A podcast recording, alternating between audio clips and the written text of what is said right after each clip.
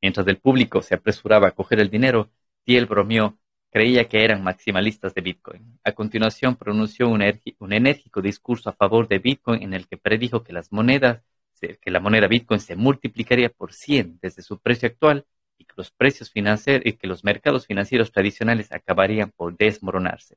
¿Qué dijo Peter Thiel? Los bancos centrales están quebrando. Estamos al final del régimen del dinero fiduciario, el dinero fiat.